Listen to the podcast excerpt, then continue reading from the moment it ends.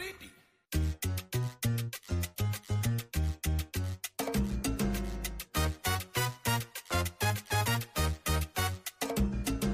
Nación Z por Z93.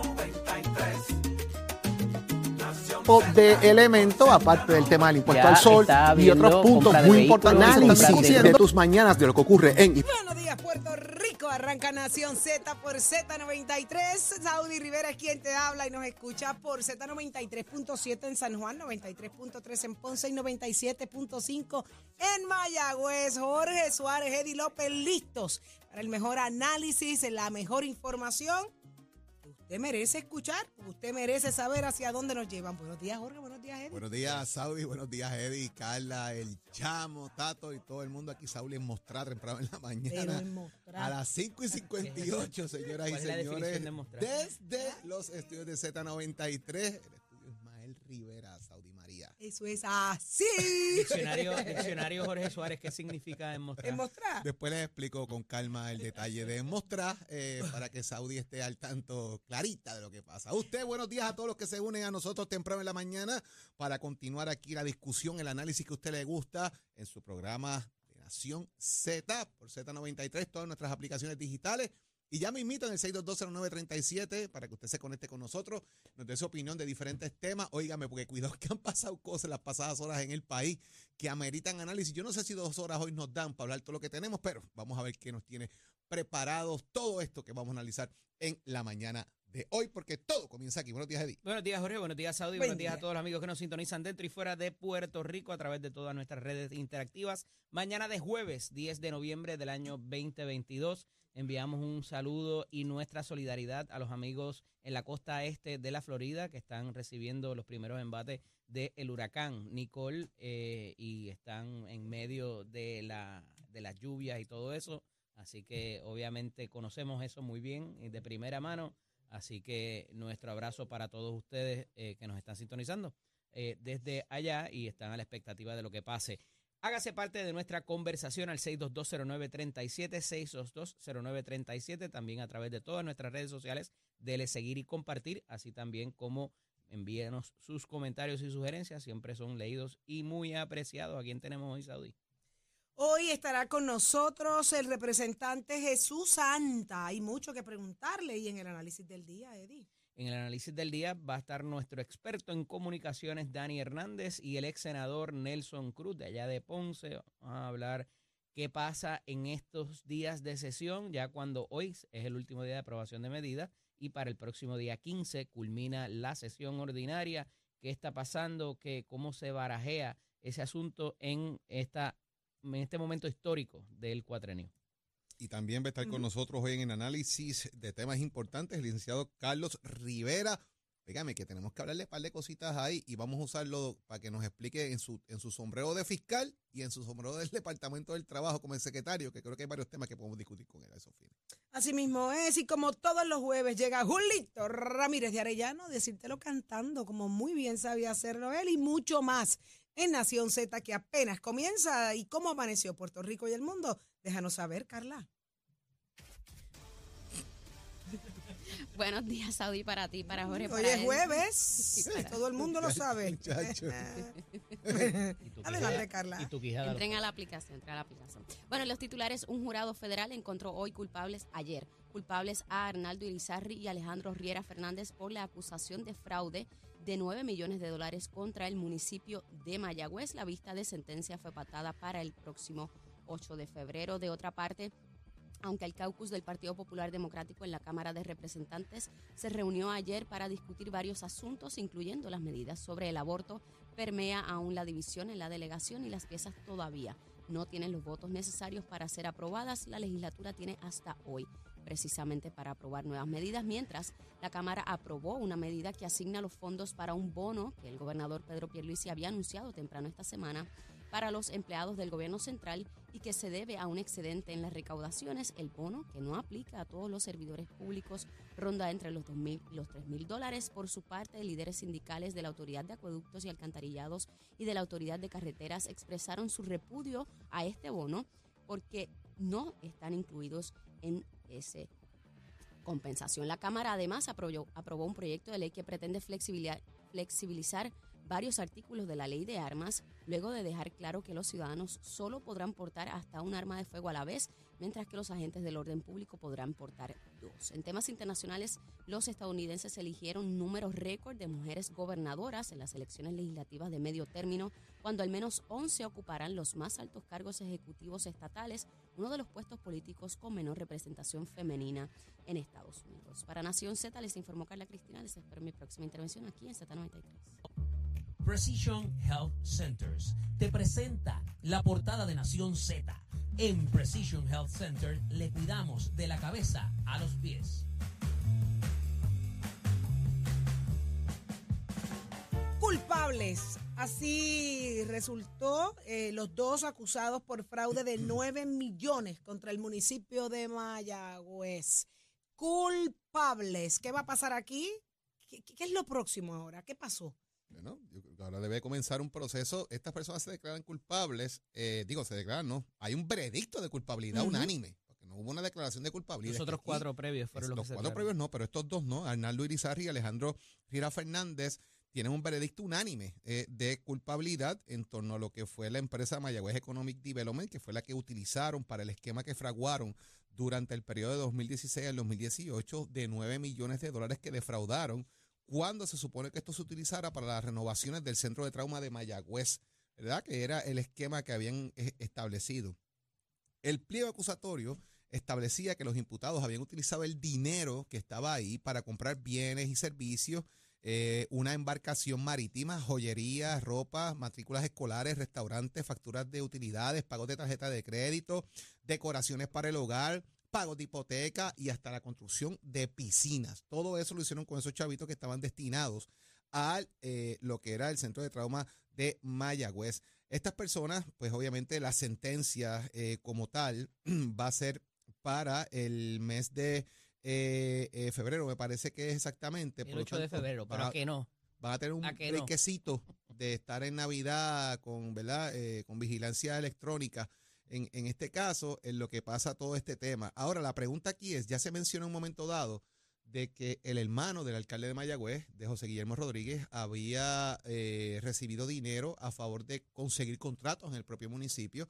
Se ha mencionado en múltiples ocasiones que el alcalde tenía conocimiento de esto y es una alegación que se hace. No nos consta que sea así, pero hay que dar el espacio que ahora que estas personas están ahí, que están cooperando, porque ustedes, volvemos, aquí todo el mundo habla para bajar su sentencia y para estar menos tiempo eh, eh, cumpliendo eh, en este caso. Así que en la medida que usted coopere, usted comienza a negociar y todas estas negociaciones son de manera diferente. ¿Qué puede pasar aquí? ¿Quién más esté vinculado o puedan señalar?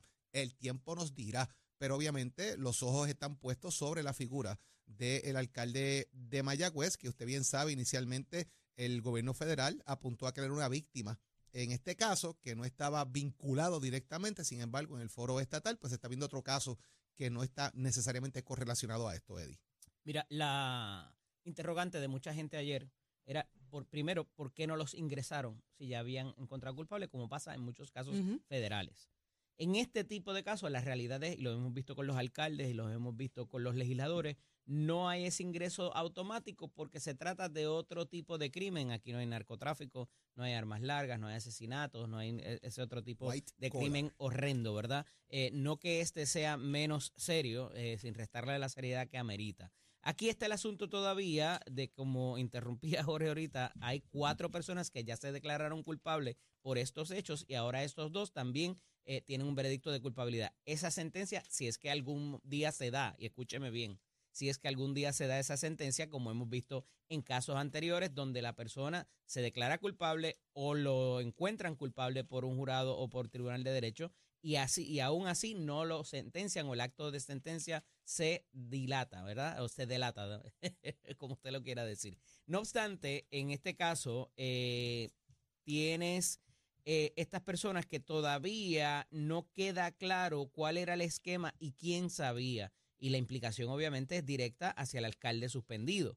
Y cómo esto pudiera eh, colaborar, ¿verdad? Cómo estas personas pudieran colaborar para llegar más arriba y que el, eh, el gobierno tenga un premio más jugoso a la hora de obtener resultados y prevenir que estas situaciones se den nuevamente. En el caso del hermano, que se eh, trasciende la información de que había un tipo, un alegado peaje para llegar a la contratación gubernamental, eh, no parece tener la información que ver con este otro tipo de situación de que era que se tomaba un dinero que era para el centro de trauma, como bien dijo Jorge ahora, y se utilizaba para inversión. Eso, ese dinero se había dispuesto por la Asamblea Legislativa para que fuera utilizado para las mejoras o la construcción del centro de trauma. Y cogieron ese dinero y alguien tuvo que autorizar en el municipio de que se utilizara para otra cosa. Ya de entrada, ahí para mí, y siempre lo he dicho y sostenido, hay un problema y hay una ilegalidad. Ah, que usted no sabe qué pasó en la inversión y que de alguna manera eh, hubo un timo o, se descarrilaron los fondos para la inversión. Sí, pero es que tienes el primer problema todavía. Esos chavos eran para el centro de trauma, no para más nada.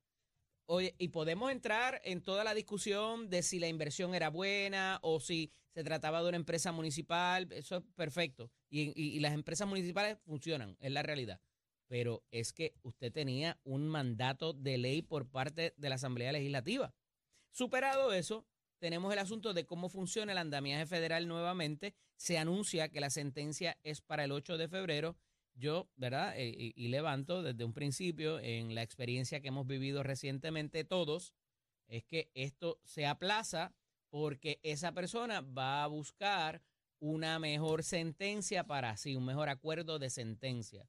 Hemos visto en muchos de los casos recientemente que no han superado los 48 meses. Han estado entre 30 a 48 meses las últimas sentencias de casos parecidos a estos. ¿Verdad? Hay que ver cómo el juez, al final del día, o la juez, envíe el mensaje con los años de sentencia y las condiciones que esto implica. Y si de alguna manera eso pudiera representar un aliciente para que esa persona colabore y diga, mira, esta persona arriba en el municipio tenía conocimiento, por lo menos hasta aquí. Y aquí está la evidencia, porque con decirlo solamente, ¿verdad? Eh, está el problema de presentar que ese, eh, esa persona que tenía poder decisional en el municipio supiese de lo que los otros estaban haciendo. Cuando se habla de que entonces sacaban dinero para gastos personales y demás, eh, mm, lo veo muy complicado que el alcalde o otra figura más arriba en el municipio tuviera conocimiento que se estaban desviando los fondos para eso. Pero, ¿verdad? Ahí, ahí hay de todo y lo hemos visto recientemente. Bien importante, aquí, compañeros, vemos la diferencia entre los que se declararon culpables inicialmente, o la vamos a ver, deberíamos verla, y los que hicieron mover el aparato del Estado, entiendes, el gobierno federal, que le celebrara un juicio, que tuviera jurado y todo el costo de la investigación y la preparación de esos fiscales. Y ese mensaje en su día, de alguna manera, se habrá de enviar, a menos que la colaboración sea tan buena, que los sentencien igual que los que se declararon culpables. Pero aquí, cuando, les, cuando en todas las conferencias de prensa, el FBI te manda el mensaje, cooperen ahora, porque si no los vamos a ir a buscar, además de que van a pasar la vergüenza y todo lo demás. Aquí vamos a ver esa diferencia de lo que es hacer mover el aparato del Estado para que me procese o levantar las manos desde un principio y no y prevenir que hagan ese gasto. Hablando de, de- levantar las manos y, y todo lo, lo denso que puede ser, ¿verdad? Estos procesos. Ahora resulta que Wanda Vázquez, pues no quiere que le verifiquen el teléfono así porque sí, ella quiere explicaciones de cómo va a ser esto, Jorge. Lo que son los, los trámites confidenciales, la confidencialidad, que es confidencial y que no, ¿verdad? Dentro de las comunicaciones que ella tiene con sus abogados. Y la defensa ayer eh, solicitó al juez federal Raúl Arias Marzuach eh, limitar el alcance de la evaluación de material privilegiado, las comunicaciones que ella pudo tener con sus abogados y otros elementos de confidencialidad, que esos se separe, que no sea parte de la evidencia que se pueda utilizar, eh, eh, todo lo que tenga que ver con correo electrónico, eh, y dentro del proceso de allanamiento, ¿verdad?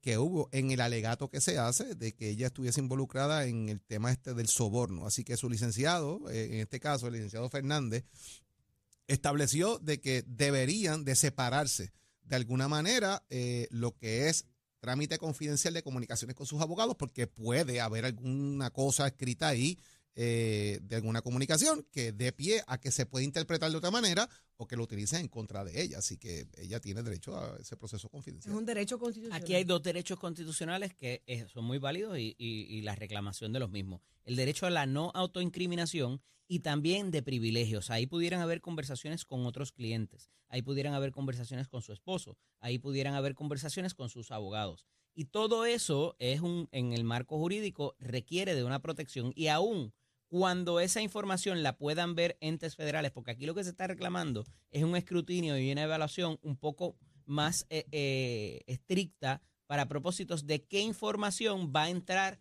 a ese sumario fiscal, a esa, a esa evidencia que va a tener y que puede utilizar. O sea, no es que no se conozca, es que va a entrar al Que juicio. afecta el caso.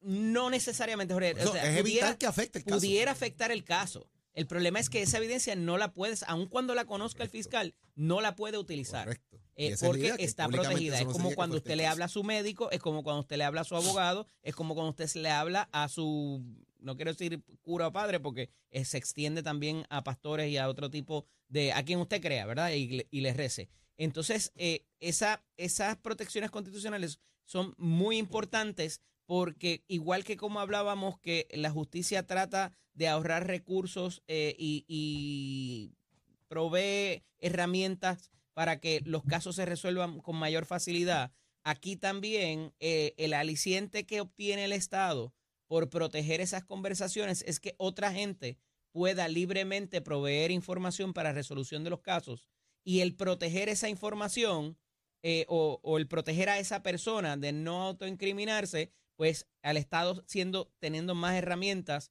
eh, y no me quiero extender aquí en una clase de derecho, pero eh, la razón que hay detrás de, de ese privilegio es una muy importante, no solamente para el individuo, sino para la resolución de otros casos posteriores y reclamar esa cooperación que tanto el Estado, el, el Departamento de Justicia Federal reclama.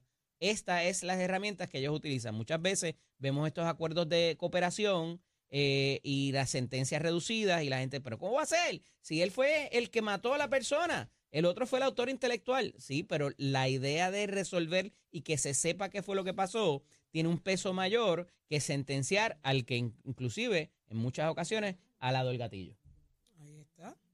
Pero las protecciones constitucionales están ahí por una razón y hay que, y hay que defenderlas. Y ya dirá eh, la comisión que van a nombrar ahí el juez, que nombrará el juez, para saber qué entra el caso y qué no, y qué puede ser utilizado del teléfono de la exgobernadora Wanda Vázquez. Qué interesante, pero qué bueno que de la misma forma, ¿verdad? Mucha gente quiere que se sepa lo que allí pasó, pero, pero de igual forma el derecho, ¿verdad? Respeto al derecho eh, es bien, bien importante. Hoy es ella, mañana usted no sabe si le toca a usted. Exactamente. ese Eso es el- lo que hay que pensar. La gente se, se- se O su afana. hijo. Sí, se afana en que la política, que, sí- que se sepa, que saque, que le digan, que le entregue el teléfono. Claro, porque no es el suyo. Pero oígame, muchas cosas están pasando en el mundo deportivo. Las tiene toditas. Tato Hernández, porque somos deporte. Buenos días, Tato. Lo tato. Échale, échale, échale, échale. Muy buenos días para todos. Saluditos mi gente. ¿Cómo se encuentran ustedes por allá? Feliz. Hoy es jueves. Para mí es, es casi una celebración. Ajá. Mañana voy para allá, que mañana vamos a hacer party. Mañana, Claro, mañana tú vienes para acá, es tu cumpleaños. Claro. claro que sí. Eh. Hay que hacer paricito. venga, venga para acá, que aquí hay, va, va a haber de y, todo. y Tato es veterano también. Sabes cómo los Tato es grandes, veterano. Sabes otro. los grandes. Aprendí de ti. Sabes cómo los grandes. que hay Vamos mucho, arriba. que mucho te enseñó Jaúl.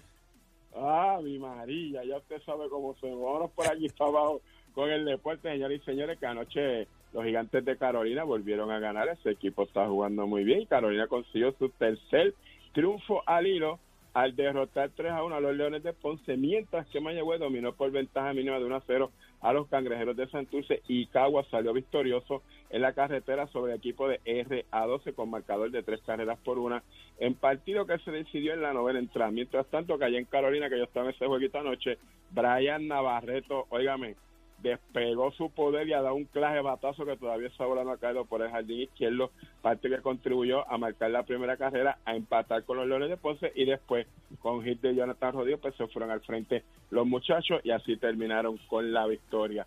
Muy agradecido de toda la participación de la gente y los fanáticos que están asistiendo al estadio de Carolina y vi mucho papá con sus nenes compartiendo y eso, la verdad que, que se pasó bien chévere y con la mascota JJ y así pues debiera ser. Esta temporada está empezando, así que vamos a trabajar con eso y usted pues lleve a sus niños al parque, su familia esa y comparta porque la verdad que están exhibiendo tremendos partidos. Y usted se entera con este escuela piso de Mestre Escuela que te informa que estamos en el proceso de matrícula. Nuestras clases comienzan el 15 y esto está a la vuelta de la esquina. Todavía tienes oportunidad. 787-238-9494 es el numerito de llamar. Compara facilidades de equipo y toma la decisión de estudiar en Mestre Escuela. Mira, chamo, give it up, my. Buenos días, soy Carla Para Nación Z. En el tránsito, como es costumbre, a esta hora se mantiene relativamente despejadas gran parte de las carreteras a través de toda la isla, pero ya comenzaron a congestionarse algunas de las vías principales de la zona metropolitana, como la autopista José Diego entre Vega Baja y Dorado, también la carretera número 2 en el cruce de la Virgencita en Tuabaja, algunos tramos de las carreteras PR5, 167 y 199 en Bayamón, así como la autopista Luis Aferré en Caguas, específicamente en la zona de Bairoa y la 30 en un tramo entre Junco Segurado. Más adelante actualizo esta información para ustedes. Ahora pasamos con el informe del tiempo. El Servicio Nacional de Meteorología nos informa que para el día de hoy se espera que el viento se torne del este-sureste y esto en conjunto con la humedad disponible generará aguaceros de dispersos y tronadas aisladas mayormente en el centro interior y en el oeste del país con posibilidad de generarse también en otros sectores como la zona metropolitana. Las temperaturas máximas pudieran alcanzar los 90 grados en las zonas costeras y los bajos 80 en las zonas montañosas, mientras que los índices de calor pudieran alcanzar los 105 grados, sobre todo en los municipios del norte central de la isla. Más adelante les hablo sobre las condiciones marítimas para Nación Z. Les informó Carla Cristina. Les espero en mi próxima intervención aquí en Z93. Próximo. No te despegues de Nación Z. Próximo. Lo próximo aquí en Nación Z es el 6220937 para que tú te conectes con nosotros y hablemos directamente de un temita que te vamos a traer ahora. Así que pendiente aquí 6220937 aquí en Nación Z. Llévatelo, chavo.